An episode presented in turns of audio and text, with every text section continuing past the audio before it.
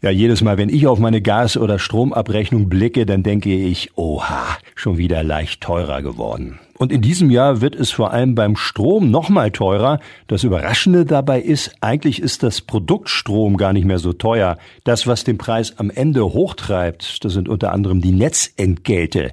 Einfach erklärt, wir als Verbraucher müssen die Leitungen, durch die der Strom durchfließt, auch bezahlen. Für dieses Jahr werden die Abgaben für die Netzentgelte im Durchschnitt mehr als doppelt so teuer.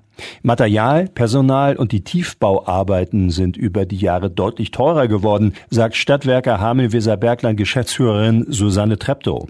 Tenne, der Übertragungsnetzbetreiber, einer von vieren von ganz Deutschland, baut Südlink, damit der Windstrom aus der Nordsee nach Bayern kommt.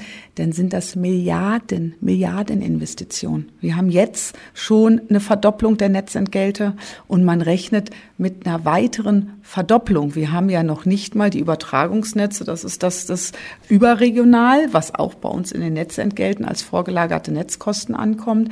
Aber wir müssen ja als Stadtwerke auch für Elektromobilität, für Wärmepumpen, für die gesamten Ausbau der Erneuerbare. Wir müssen ja unsere Netze, was wir tagtäglich tun, auch sozusagen nicht nur ertüchtigen, sondern wir brauchen halt dickere Leitungen, teurere Leitungen. Die jetzt schon vorhandene Strommenge sorgt dafür, dass der reine Strompreis eigentlich gar nicht so teuer ist. Es sind die hohen Investitionskosten in die Infrastruktur für die erneuerbaren Energien, die das Ganze am Ende teurer werden lassen sodass die Entlastung, wenn wir sagen Ausbau der Erneuerbaren, viel Windparks, wir haben viel Menge, dann ist der Preis günstiger, günstig, aber die Netze, die wir bauen müssen, das ist natürlich eine Riesenherausforderung. Und jetzt bei den Kapitalkosten, bei den hohen Zinsen, landet das natürlich dann auch in den Netzentgelten. Helfen könnte, um den Preis insgesamt stabil zu halten, wenn auch auf das Thema Stromspeicher hingearbeitet werde. Dadurch könnte sich laut Susanne Treptow auch langfristig die Kosten bei den Netzentgelten reduzieren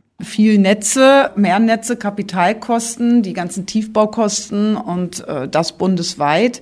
Wir sagen eher, wir würden gern aus der Keimzelle mehr regional, dass wir nicht so viel vorgelagerte Netzentgelte aber bezahlen müssen. Deswegen überlegen wir, ob wir auch über Speicher, Strom speichern, dass wir die Leistungsspitzen abflachen und die Leistungsspitzen kosten uns halt viel Geld aus dem vorgelagerten Netz.